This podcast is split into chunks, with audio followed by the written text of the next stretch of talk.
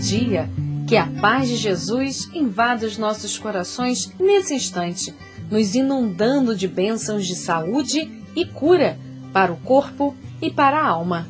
Aqui é Melissa dos Santos e começa agora mais um podcast Café com Espiritismo. Hoje iremos falar sobre doenças.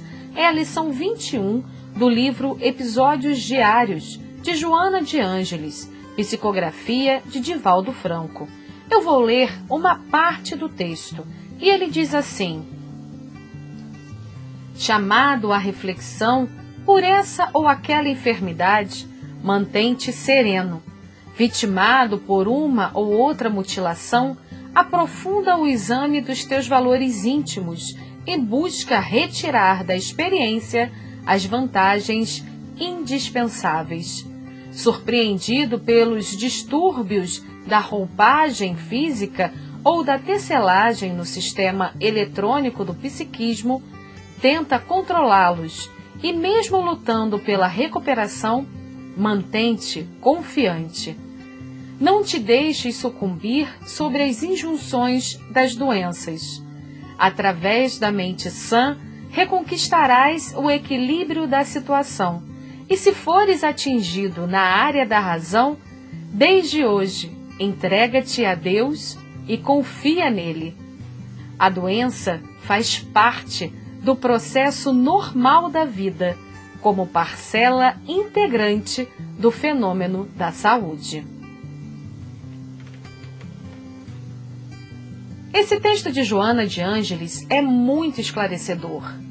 Geralmente vemos a doença apenas como algo pesado, negativo, e por muitos séculos Achamos também que a doença é um castigo divino. Mas Joana vem nos trazer uma outra visão de que a doença, como ela mesmo disse, é uma parcela integrante do fenômeno da saúde e de que faz parte do processo normal da vida. Ninguém gosta de ficar doente, assim como ninguém gosta de ficar triste ou passar por situações que exigem mais de nós mas justamente para evoluirmos que recebemos esses, digamos assim, verdadeiros sacodes necessários na vida. A doutrina espírita nos esclarece que a doença sempre vem por algum motivo, seja para nos alertar sobre condutas erradas nessa existência, até expurgar erros do passado, de outras vidas, ou até mesmo para darmos nosso testemunho. Para e pensa. Quantas vezes estamos em caminhos desviados e vem uma doença a nos colocar nos eixos novamente? Ou estamos em atos irresponsáveis conosco mesmo ou com o outro e vem uma doença a nos alertar para os vícios que ainda temos e que precisamos combater? Isso sem contar os muitos relatos nos livros de espíritos que, mesmo depois de muitos pesares, entenderam e agradeceram a enfermidade que os ajudou a evoluir. Isso não quer dizer que devemos procurar doenças para crescermos ou que não devemos tratá-las ou preveni-las. Muito pelo contrário. Cuidar bem do corpo e da saúde é um dever. Buscar e acreditar na cura também. Inclusive na fase que vivemos, nessa pandemia do coronavírus, faz parte do nosso dever ouvir os conselhos de prevenção dos médicos, cientistas, pesquisadores, usar máscara de proteção e da maneira correta, álcool 70%, lavar sempre as mãos, evitar aglomerações, ficar em casa na medida do possível, nos cuidando, mas também pensando na saúde de quem nos rodeia, na sociedade como um todo, para podermos ajudar no nosso cadinho a combater a Covid-19. Mas voltando ao texto de Joana, o que ela veio nos trazer foi uma ressignificação da doença. Joana nos mostrou a doença por outro prisma, com outro olhar, para sairmos também da posição de vítimas, de revolta ou da paralisação pelo medo ou até mesmo pela própria dor.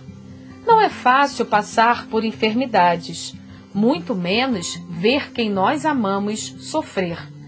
Todos nós sabemos disso. Mas se tentarmos colocar os óculos da misericórdia divina nas situações que se apresentem e mantivermos a nossa fé, tudo pode ganhar contornos mais suaves. No livro O Céu e o Inferno, que faz parte do Pentateuco Espírita, Allan Kardec nos traz uma história bem interessante. Ele fala no capítulo Expiações Terrestres sobre uma senhora de 70 anos, identificada como Senhora B, que desde os primeiros meses de vida sofria com enfermidades terríveis, tanto que até os próprios médicos da época não sabiam o que fazer, e não raro lhes receitavam remédios que pioravam a situação. A filha de Senhora B trabalhava nas reuniões mediúnicas de Kardec e sempre rogava pela saúde da mãe. Um dia, o guia dela lhe deu um conselho que acho que serve para todos nós que estamos passando por momentos de doença conosco mesmo ou na família. E eu lerei aqui alguns trechos. Disse ele: Nessa vida, tudo tem sua razão de ser. Não há um só dos vossos sofrimentos que não corresponda aos sofrimentos por vós causados. Não há um só dos vossos excessos que não tenha por consequência uma privação. Não há uma só lágrima a destilar dos olhos que não seja destinada a lavar uma falta, um crime qualquer. Suportai, portanto, com paciência e resignação as dores físicas e morais, por mais cruéis que elas se vos afigurem. E Kardec, no final desta linda mensagem de incentivo, diz que após o desencarne, Senhora B se manifestou em diversas reuniões, agradecida pela vida. Que possamos seguir confiantes, com muita oração, tendo a certeza de que podemos contar com os médicos da Terra e também com os médicos do além. Que possamos ter em nosso coração a confiança de que o médico dos médicos, Jesus, está sempre ao nosso lado lembrando que ele, ao realizar as curas, sempre dizia: Vai em paz, foi sua fé que te curou, foi sua fé que te salvou. E assim que possamos fazer sempre a nossa parte, buscando a cura real e a resiliência necessária em cada situação. Muita paz, muita fé, muita saúde e até o próximo podcast Café com Espiritismo.